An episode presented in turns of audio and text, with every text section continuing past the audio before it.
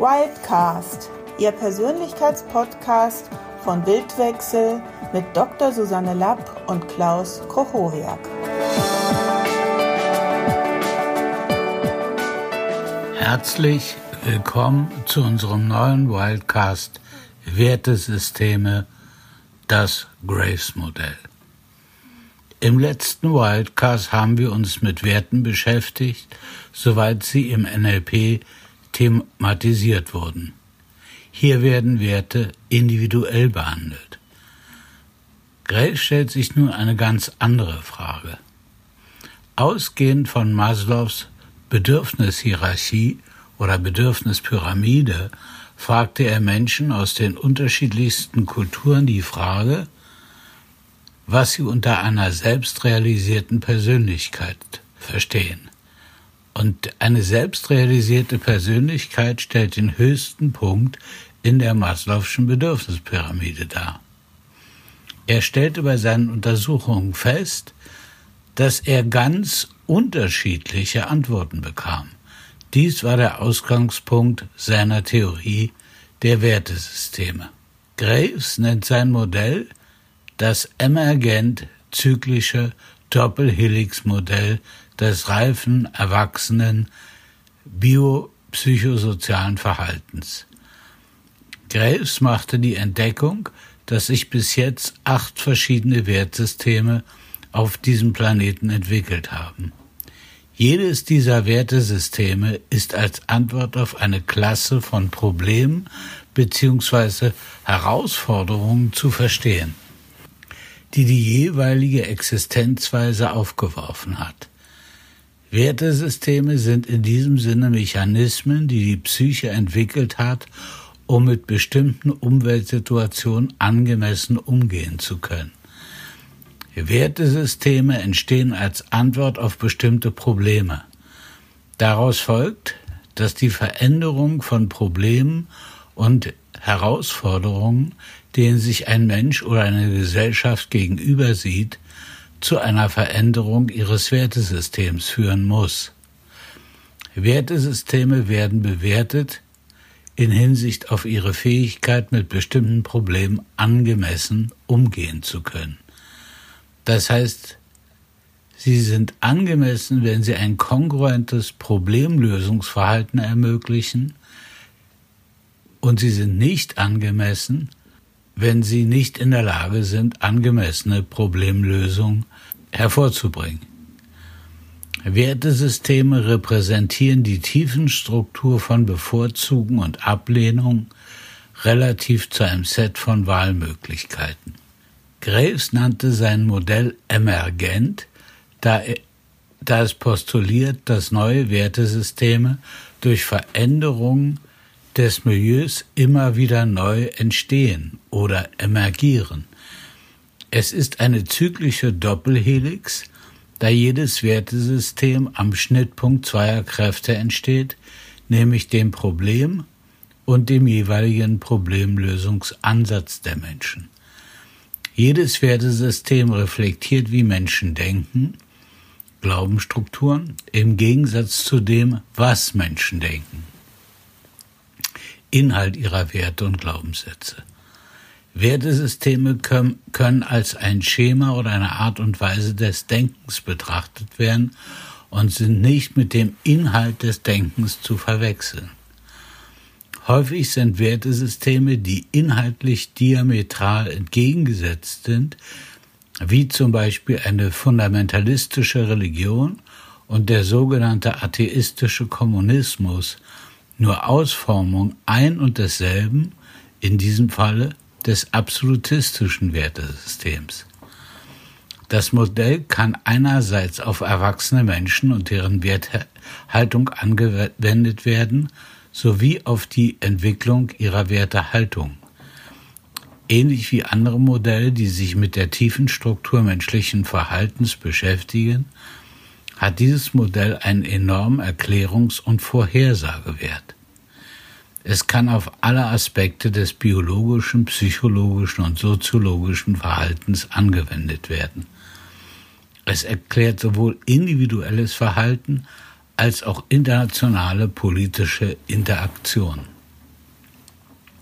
Menschen mit unterschiedlichen Wertesystemen denken unterschiedlich über Religion, den Sinn der menschlichen Existenz, Ökonomie, Politik, Familie, Ausbildung, Gesundheit und Freizeit und haben unterschiedliche Muster in ihrer tiefen Struktur bezüglich Zielen, Ethik, Motivation, Lebensstil und Organisation.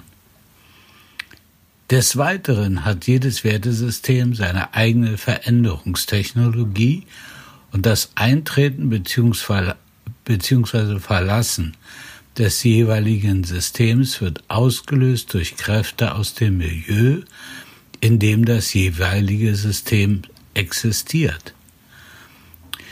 Graves betont, dass die tiefen Strukturen seines Modells eine Art des Denkens charakterisieren, nicht aber Typen von Menschen.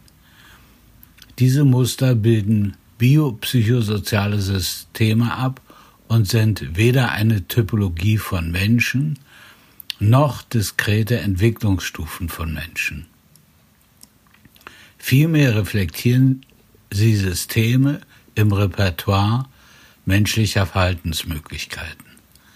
In diesem Sinne besitzt jeder Mensch bestimmte mentale Muster, die durch unterschiedliche Kontexte aktiviert werden können.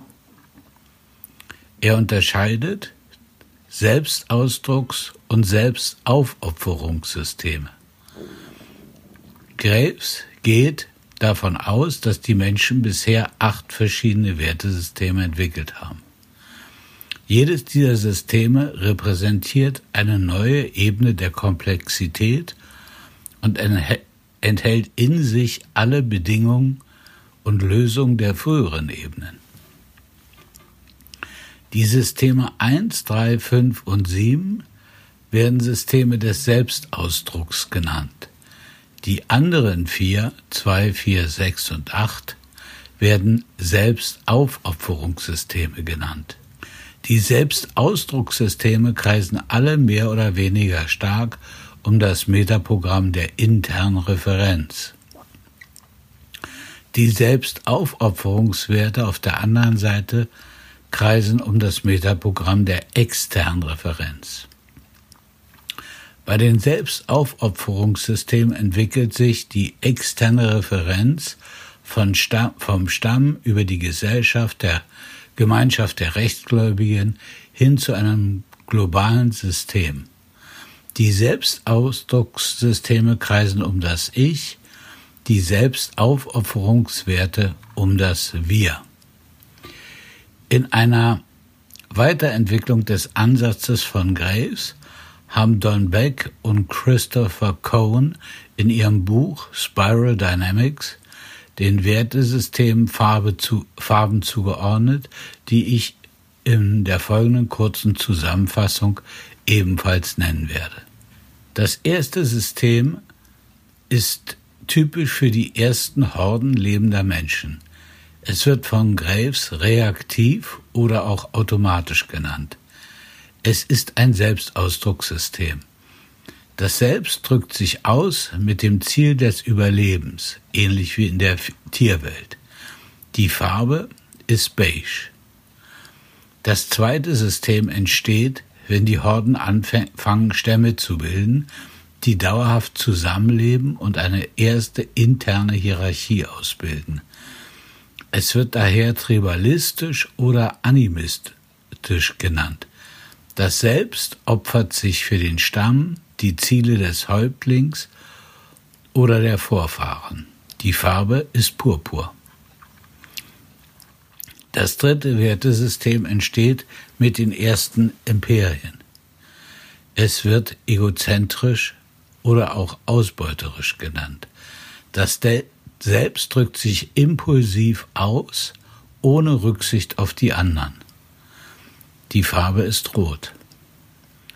Das vierte Wertesystem entsteht, wenn die absolute Macht des Herrschers durch Gesetze eingeschränkt wird. Es wird absolutistisch genannt. Das Selbst opfert sich für eine höhere Autorität, für späteren Lohn. Die Farbe ist blau.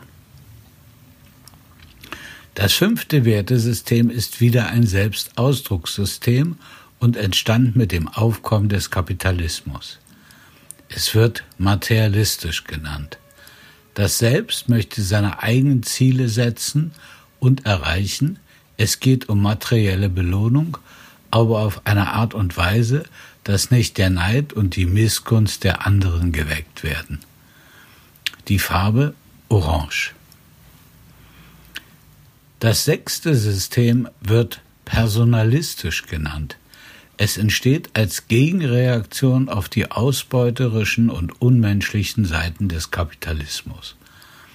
So ist die Sozialdemokratie, die Gewerkschaften und die personalistische Psychologie sowie der Wohlfahrtsstaat Ausdruck dieses Wertesystems.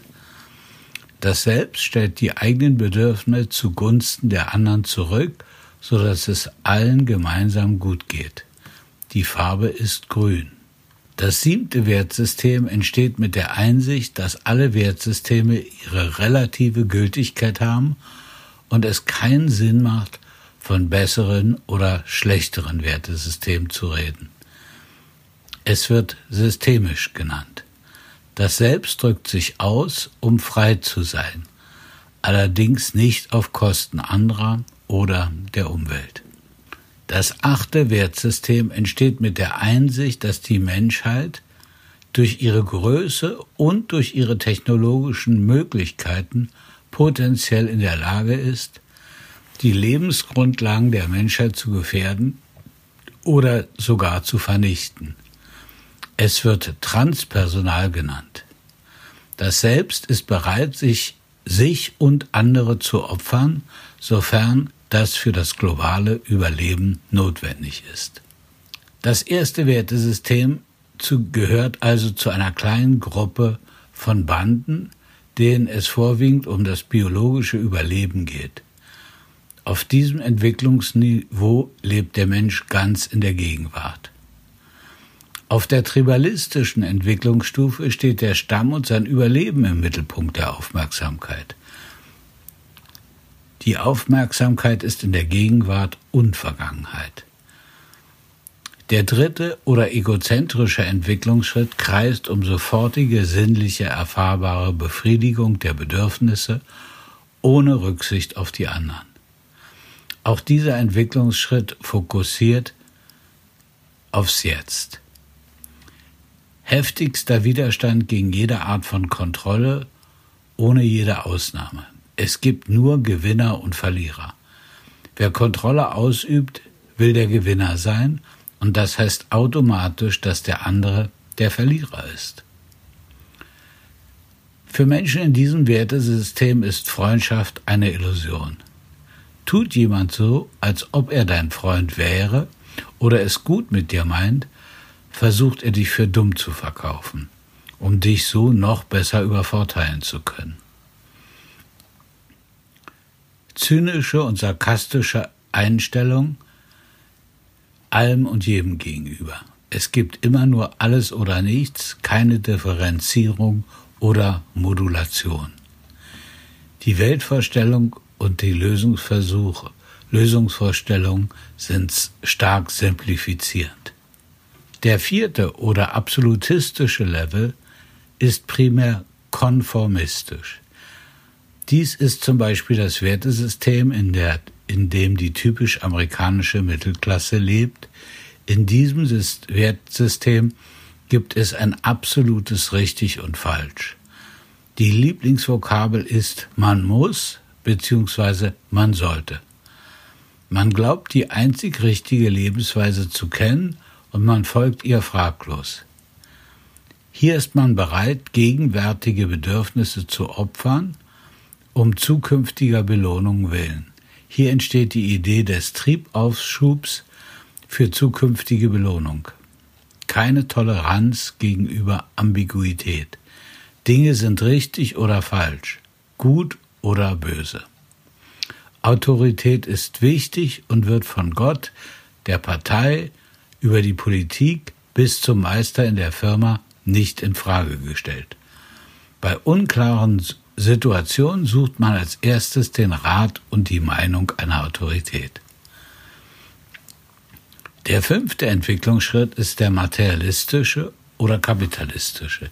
Hier geht es um kalkulierten Selbstausdruck. Das heißt, wie erreiche ich meine Ziele, ohne andere gegen mich aufzubringen? Hier kann Ambiguität toleriert werden, aber es bleibt die Hoffnung bzw. Überzeugung, dass bei mehr Informationen schließlich Klarheit und Eindeutigkeit erreichbar sind. Diese Menschen reagieren ausgesprochen negativ auf jede Form von Kontrolle seitens Autoritäten. Im Gegensatz zur egozentrischen Position ist die Kritik an der Welt, den Zuständen, den Menschen moderat, gemäßigt und differenziert. Regeln sind im Prinzip okay, werden aber vor ihrer Annahme auf ihre Plausibilität und Stimmigkeit überprüft. Hier kann man durchaus multiple Reaktionen erwarten.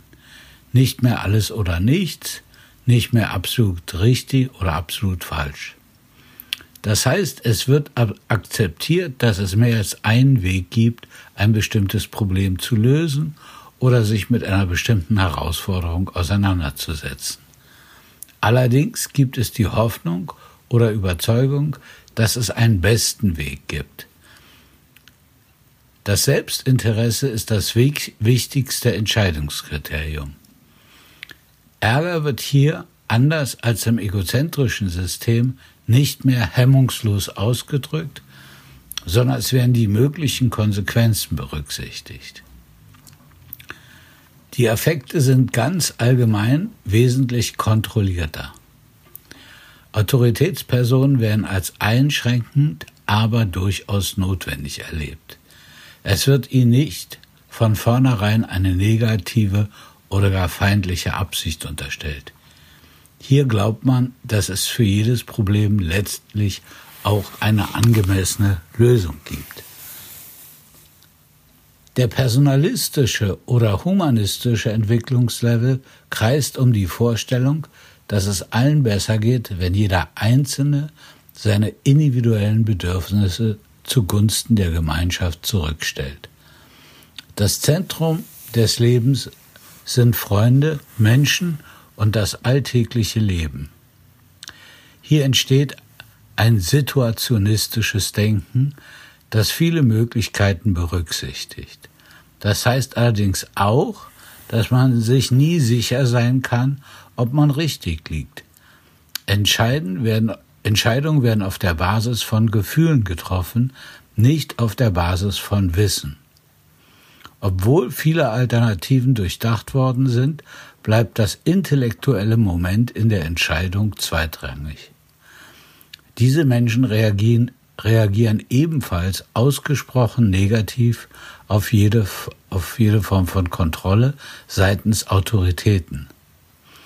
Aber sie reagieren sensibel auf die Kontrolle seitens ihrer Peer Group. Sie kämpfen für Veränderung nie allein, nur mit der Gruppe. Dann allerdings auch, wenn sie sich nicht ganz sicher sind, ob dieser Kampf gerechtfertigt oder sinnvoll ist. Wenn schon Kontrolle, dann aber ohne jemanden zu schaden oder zu benachteiligen. Jeder soll nach seiner Fasson selig werden. Die siebte oder existenzialistisch-systemische Entwicklungsstufe will persönliche Freiheit, allerdings nicht auf Kosten anderer. Hier ist es ganz klar, dass es keine völlig disambiguierte Weltbeschreibung geben kann. Hier herrscht eine situationistische und relativistische Sicht der Dinge vor, auch sich selbst und seinen Konstrukten gegenüber. Dieser Relativismus führt aber nicht zur Entscheidungsschwäche. Hier werden Entscheidungen getroffen auf der Basis logisch komplexer Überlegungen. Diese können aber jederzeit durch neue Einsichten revidiert werden. Hier wird Kontrolle nach sachlichen Kriterien eingesetzt, auch wenn dies für einige nachteilige oder schmerzhafte Konsequenzen haben sollte. Dabei bemüht man sich, die Dinge so fair wie möglich zu regulieren, aber man schreckt auch vor drastischen Maßnahmen nicht per se zurück.